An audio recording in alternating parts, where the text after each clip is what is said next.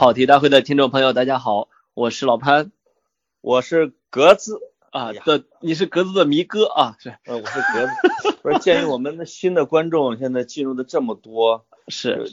你每次都重复老潘，人家唯一老潘是一位声音清脆的奶油小生的。哎，是你哎，你对我这个评价很精准啊！大家好，我是格子啊，不淘气了。那个我们有一些新，我们有一些新听众，不好意思，我那个呃新听众很多，我看有点闹，跟着格子涌进来的新听众非常多。哎呦，没有没有，这都是一天得进来了六个。是是是，这这两天不就得十好几个嘛？这真是，我我的影响力太大了啊，拉新力度很大。哎，是这我跟你说，你可别觉得这数小，就我们边上街道那条那整条饭店。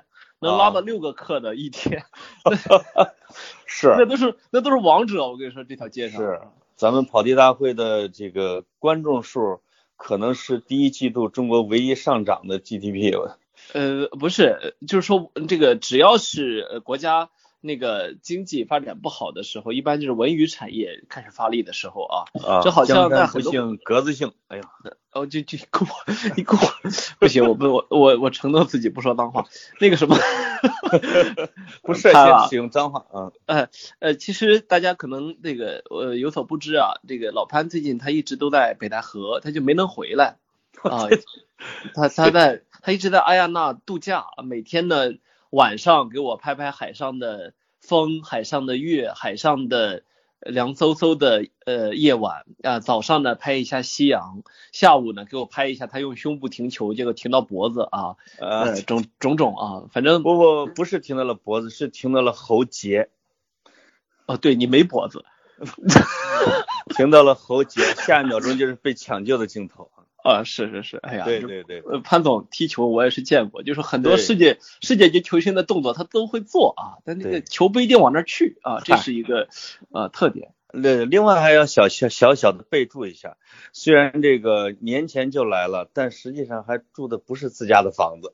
哟，自家那套那套产业还没没开过门啊？没有门，他让我想起了这个网上我看有一个姑娘就是到处街上求人，说大哥大哥，我这过年前发烧，借租了个奔驰，一天九百，咋还不了了？呃，你你你说的不如那个，就是说说租了个法拉利，然后是湖北车牌的啊，在家里啊，是很多很多这样的，当然这是很无很无奈的事情，我们拿这个开玩笑呢，也不是说这是当真啊，确实是很很无奈的一件事情。其实我最近呢，我觉得我像我们这种，呃，我不知道你怎么样啊，就过去的一个星期，我像现在跟你这样嘻嘻哈哈的时候啊。啊，呃，就很少，非常非常少，这可能是为数不多的时刻。就我觉得想嘻嘻哈哈的，因为是我觉得我一直在默默的爬着你的微博，我在你我看你在微博前后或者忙碌的线下啊，也也嘻哈不起来啊。是是，而且当你一嘻哈的时候，好像这个你的回叫什么 followers，人家就说你格子你怎么那么什么啊，还鼓励不戴口罩，你这个人怎么戴啊？啊是，哎，我最近在北京的大街上，经常是我一个人不戴着口罩，然后呢，有没有被逮起来？没有，特别安全，所有人都躲着我走。我跟你说，比戴比戴口罩还那个什么啊？这个是那，这个有科学依据吗？有啊，有啊，的的确确呢，像我上次也说过，美国的 CDC 和世界卫生组织呢都没有明确的建议戴口罩，甚至啊。呃，有一个文化现象，就是如果你在西方国家你戴口罩的话，你是其实是在向周围的公众提示你身上有非常严重的问题。啊啊，就是说你戴口罩会造成群体性的恐慌的，尤其是在这个时候，你一个黄种人的面孔，你如果在那边戴口罩的话，可能会有问题的。呃，我看到在国外啊，就是反映自己受到歧视的两种现象，一个是他戴了口罩。比如他说我戴着口罩走的时候，我我旁边两侧坐着的那些外国人会掩着自己的鼻子，我认为我受到了歧视。嗯，这个可能是未必，也许是惊吓。另外一种是你没有戴口罩的时候，有人过来攻击、言语侮辱，这可能是特别严严重的啊这种歧视。那如果是戴一个口罩，别人躲避，有可能是一种自我防护，是不是？是。呃，其实呢，我我我我觉得要再澄清一次，当然，其实听得懂的听众早就听懂了，就是我并没有反对戴口罩，对吧？我我说的是这么几件事情。第一个呢，在室外是不需要戴口罩的啊，因为呃所因为那个所谓的飞沫传播，其实即便你跟病人在同一条街上，他在两两米在你的两米之外，呃对你来说也是安全的。第二个呢，就是最近所谓的这个气溶胶传播呢。因为他的他太过专业，以及被专业人士不小心引入了公共领域的讨论，他其实引起了某种不必要的恐慌。气溶胶呢，在空旷的，在这个旷野中，在街道上是绝对不足以形成威胁的。它在封闭的室内，比如说医院，医院为什么需要那么高级别的防护呢？那是就气溶胶是其中一个很重要的原因，对吗？呃，第三点呢，我觉得当你去进入呃就是有人多的室内的时候，你当然要戴口罩。所以我们要建议大家不要去，因为这时候你第一是给自己惹不必要的麻烦，第二呢就是呃我我我也反复说，我们国家包括全世界的口罩产能不足以让十四亿中国人每天都戴一个口罩的，完全不足啊，哪怕仅仅是城市中都不足以。那我我现在看到。很多的城市开始满大街抓不戴口罩的，甚至有很多地方在鼓励农村戴口罩，完全没有必要啊！因为对，因为我们现在看到，即便是在武汉的前方，呃，我同事去了解到的情况是，很多的医院物资开始出现了全线告急，大家都可能很奇怪，说最近我们捐这么多，怎么还告急？因为他每天都在用啊，对吧？光全国去支援武汉的医生有一万多人。这一万多医生每天他需要的高级别的防护口罩是好几万，是的，对吧？是的，是的。然后还有武汉本地的医生，再加上呃更专业的公公众用不着着的，比如说防护服啊、什么护目镜啊那些我们就不说了啊，已经全线告急，甚至氧气都告急。所以对，在这种情况下，我觉得倡议不戴口罩，绝对是因为我们心怀这个世界，对吧？呃，世界卫生组织的总干事都都说说。当务之急，第一要务是确保中国的医务人员的口罩，是吧？呃，第第二呢是确保医院里面的病人啊，就是很急的与与病患接触的人和其他人尽量还是不要不要戴这个。说的很说的很明确啊。对，所以这个需要的程度是分层的啊，就跟武汉的那个医院要分层一样。就这个分层呢，我甚至看到了这一周啊，有不少村的什么村支书啊、村长啊各种。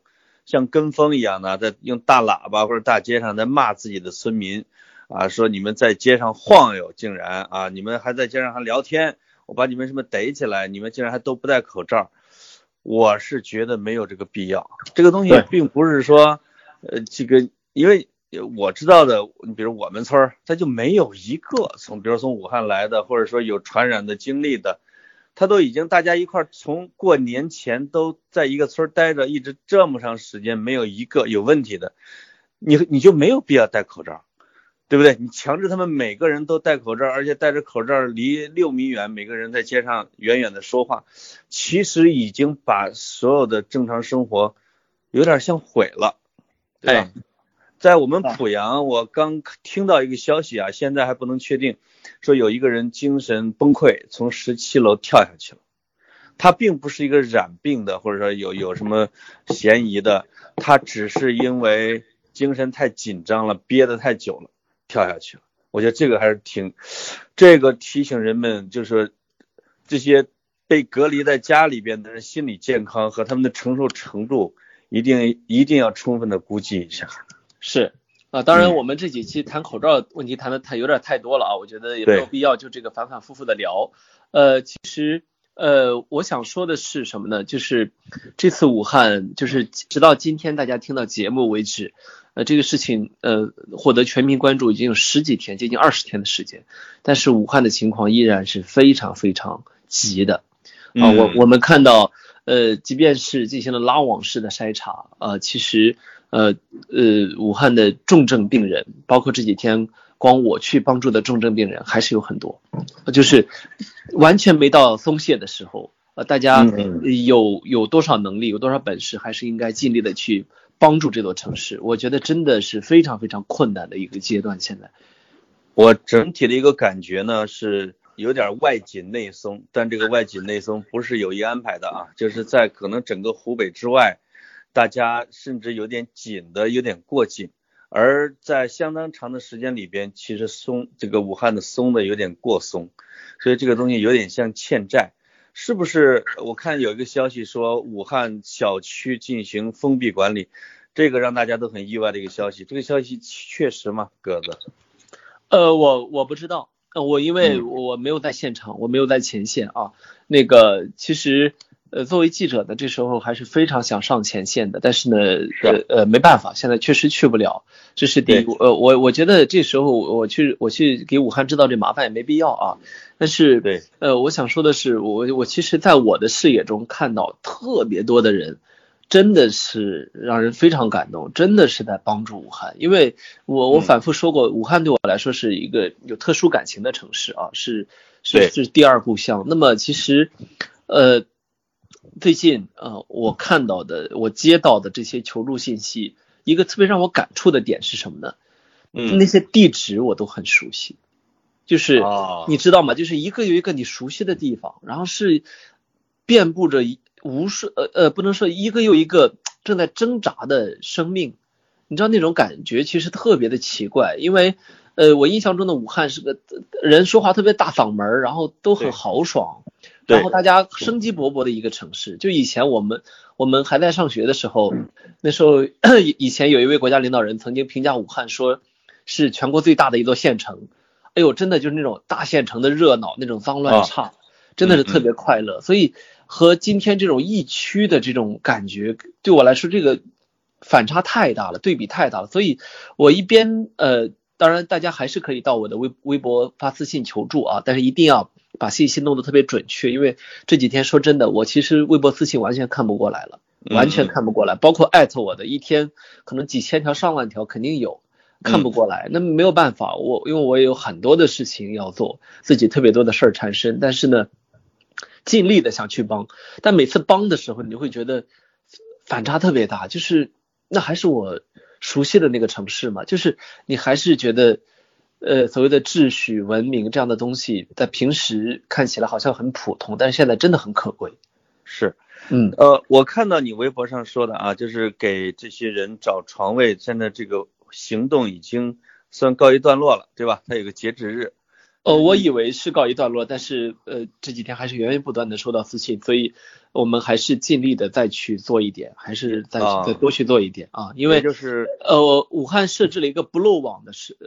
呃，这个所谓的时间是二月二月九号，嗯，二月九号。前天啊，呃呃，对，我们录节目的前天，对，没错，二月九号。那么呃，二月九号之后的二月十号的十二点呢，是一个追责的日期，所以呃，应该说呢是呃党员领导干部全线压上了。但是呢，你要知道这个事儿呢，确实呢，有时候不是说一句话你说就能做到百分之百的啊，嗯，因为确实是很多太多了，对，所以。我们还是呃作为补充的力量吧，尽力尽量的能够再去帮一下，因为有些人，你比如说他这个 CT 显示呢高度怀疑感染了这个新冠肺炎，但是呢核酸检检验是阴性，那像这种情况呢，你你一下子没法把它给列到那里面去，所以但是呢病人他的痛苦是实实在在的，他是重症，对吧？还有呢就是我们看到。有特别惨的，我这几天看到最惨的都是一些，反而是一些同龄人，嗯嗯，那就是我的同龄人，比如说，呃，网上大家都看到了，有一个有一个姑娘呢，她是呃父母双亡啊，都死于新冠肺炎，然后呢，她自己也已经感染了啊，这几天呢，这几天呢，呃，这个姑娘呢引起了大家特别多的关注，但是呢，我也想在这里跟大家特别明确的呼吁一句，我这也是我今天给这个姑娘说的。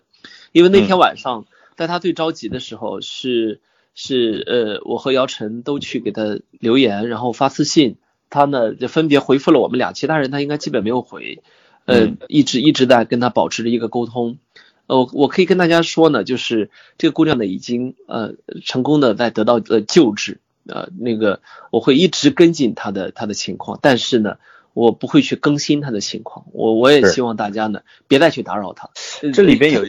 嗯，这里边有一个问题，就是既然他的父母都已经感染并且啊去世，他当然是绝大部分就是说高度概率是要被感染的，他为什么竟然找不到床位呢？呃，他不是找不到床位，是那天他处在一个情绪崩溃的一个一个一个一个精神状态里面啊。那么呃的呃他自己当时呢还没有被确诊啊，所以所以当时很多的网友呢是是。嗯，被他的那个就是那些所谓的个人的日记啊，包括关于他的消息给震惊到了，所以网友就纷纷的大量的转发。但其实那时候他并不是找不到床位或者是什么啊，明白，他只是还没有确诊。所以呃，我我跟他联系上之后，我们就一直在那呃，他他就一直在给我更新他的情况，他的信息。那么我现在可以告诉大家，是他确诊了，而且正在得到成功的得到救治。但是呢，我是真诚的呼吁大家不要再去打扰他。他是一个肉体凡胎，承受的已经过多了。我觉得作为陌生人呢，大家还是远观啊。这个这个实实实在在的，你要想象一下，设身处地的想啊，是这么一个情况。呃，再有再有呢，就是我我还看到有一对姐弟啊，他们是。好像父亲已经去世了，然后母亲是被下了病危通知书，现在呢姐弟都感染了啊。这这一对呢，我们今天花了呃昨天花了很大的力气想去帮他们住院，那他们已也都已经住上院了啊。据我的我得到的消息来看啊，嗯，所以所以还是一个又一个的，就是很很多给我发私信的艾特我评论的，其实都是什么身份呢？要么是老人的孙子和孙女，外孙和外孙女。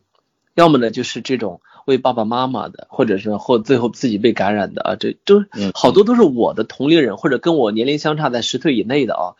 是，这你老汉你知道有一个词叫做同理心啊，其实这个会特别让人觉得，呃，很很难去去去承受这个，对吧？是，那就是我的这样有个疑问啊，就是他们既然这么大量的来通过这种方式来寻求帮助。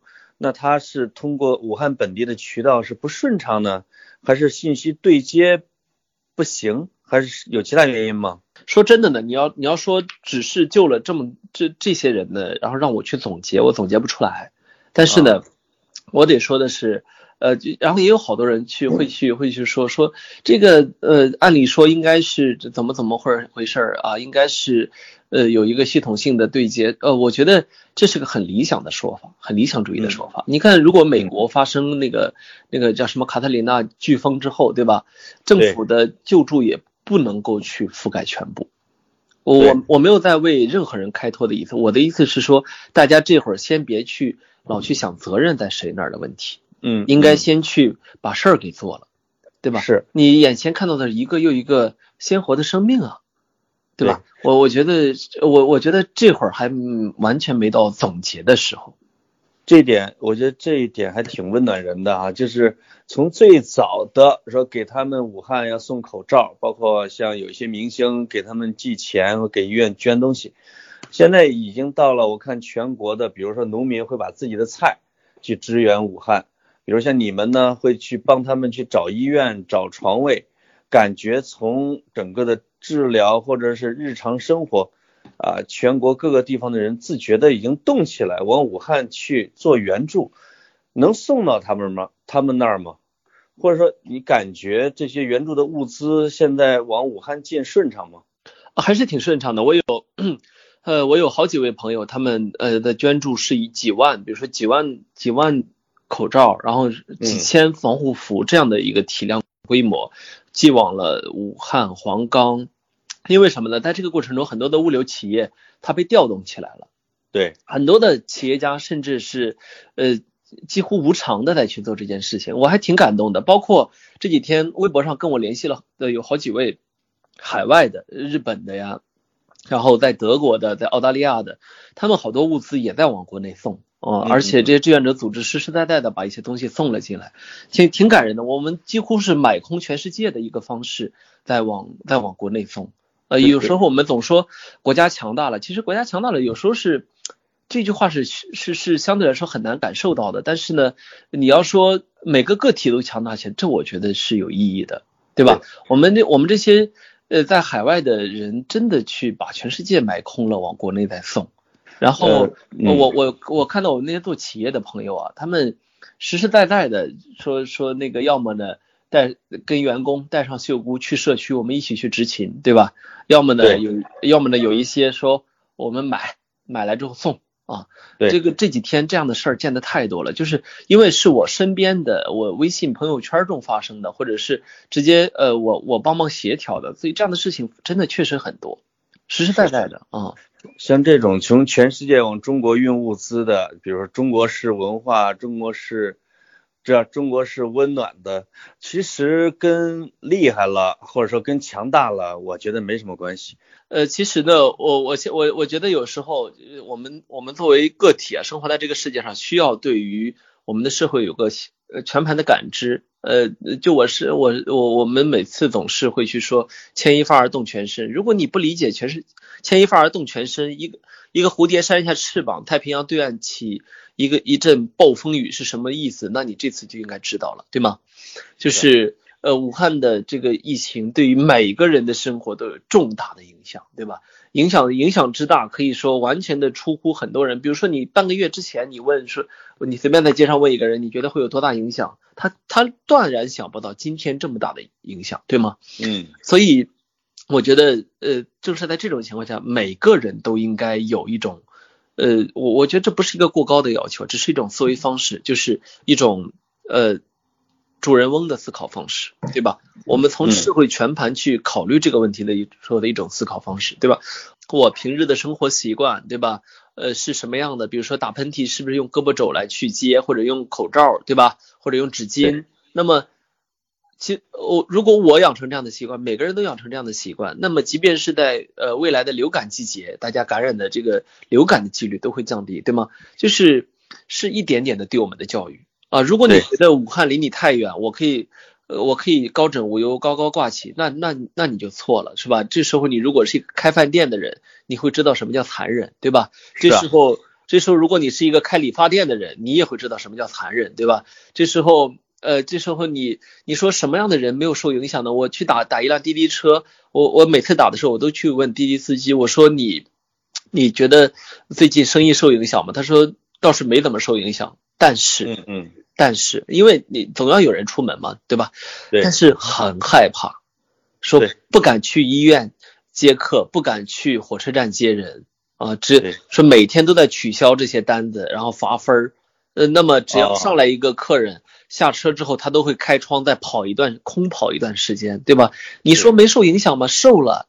他其实每天赚的钱没少，但是。一直是处在一个高度紧张的、警惕的这么一个一个氛围中，对吧？过去我们上打个车上车啊，我就眯眼眯一会儿，过会儿到了。现在我一上车，我都会先把我边上的窗户先开一点，对吧？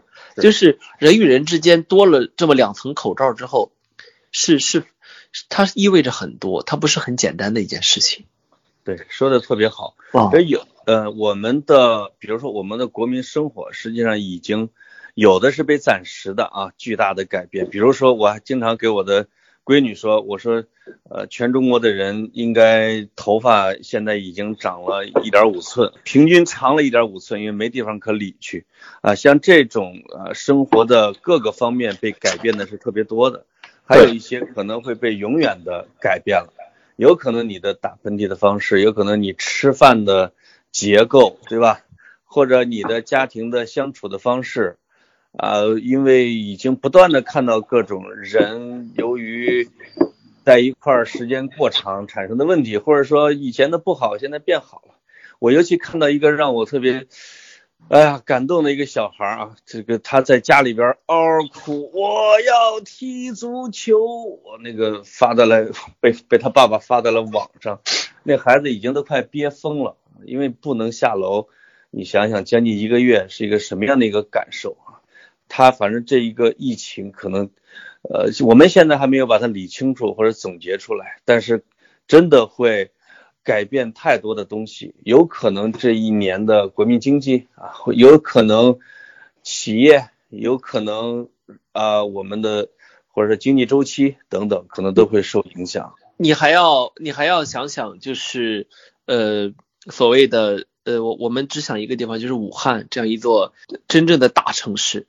它整个的城市心理，这座城市要用多长时间缓过劲儿来？要用多长时间人们才能够从创伤应激心理中走出来？这个事儿之后会有多严重的社会心理问题，对吧？我们现在都是不可想象的。要知道那是九省通衢的地方，如果那个地方它的精气神儿、它的人们的生活方式、思考方式都发生了变化，我觉得这是很重要的一件事情。是啊，而且对于我们呃这些呃但凡是二零零三年 呃或者两千年之前出生的人来说，我们的记忆中已经有两场这样的灾难了。对吧？所以你你以后的公共生活的方式会不会受影响？我觉得起码我个人的卫生习惯，呃，健康意识会有一些变化。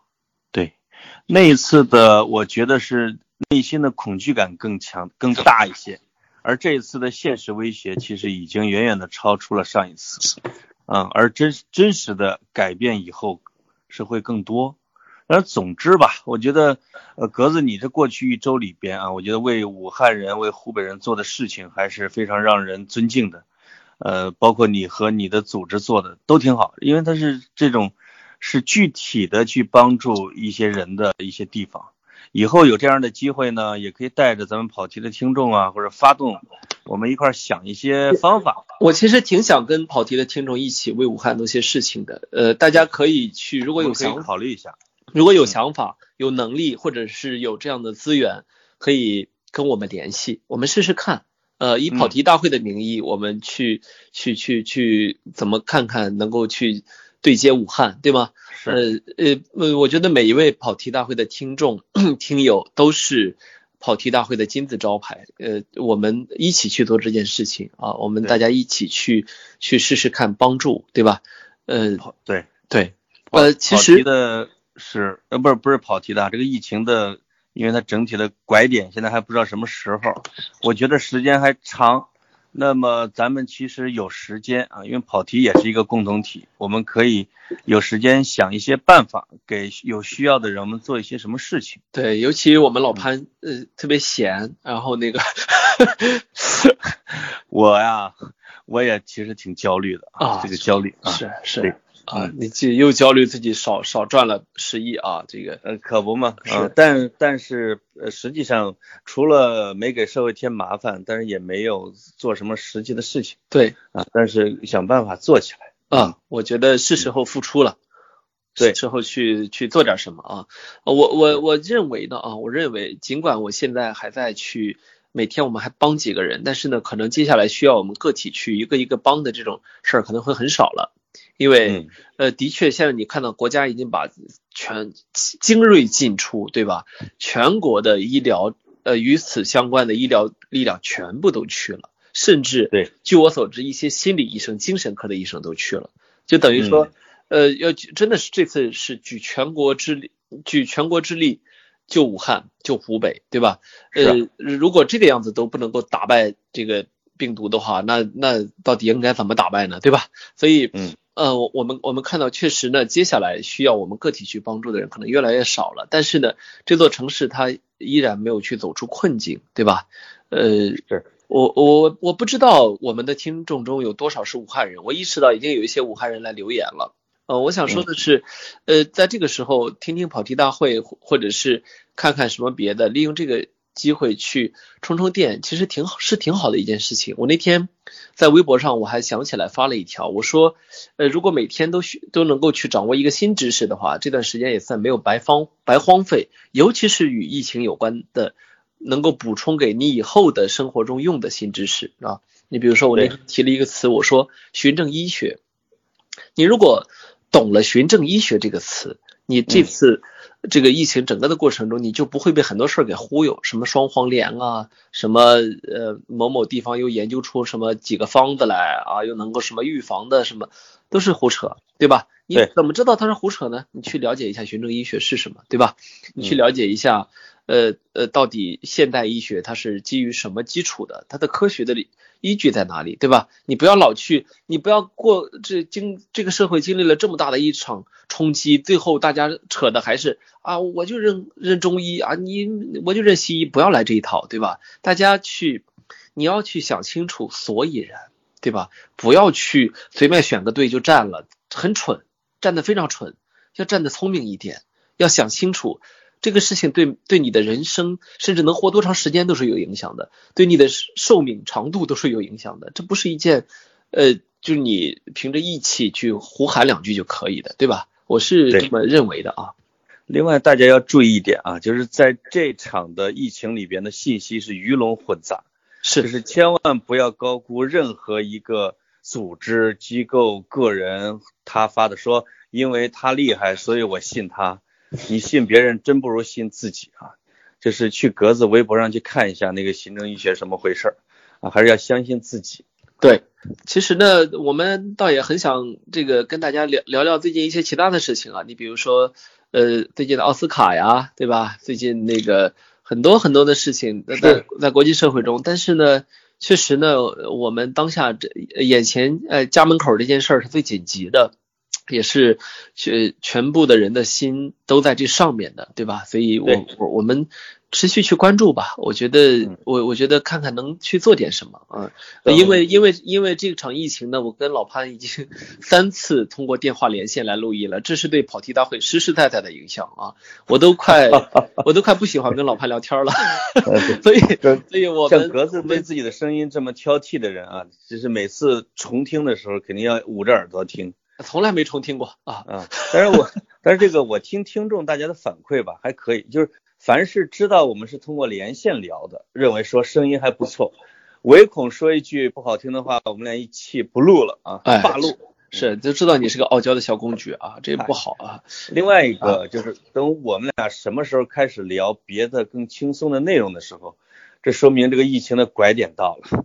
啊，对吧？哎，这个这个确实是我我们同时在前方采访的大部分医生和专家啊，认为呃拐点可能会出现在二月底，所以呃大家呢稍微还是要坚持坚持一下啊。嗯，好的，好好的，那我们就到这里。好的好的，辛苦辛苦，格子辛苦啊。哎呀，没有，哎，好，好，哎，好，再见，哎，拜拜。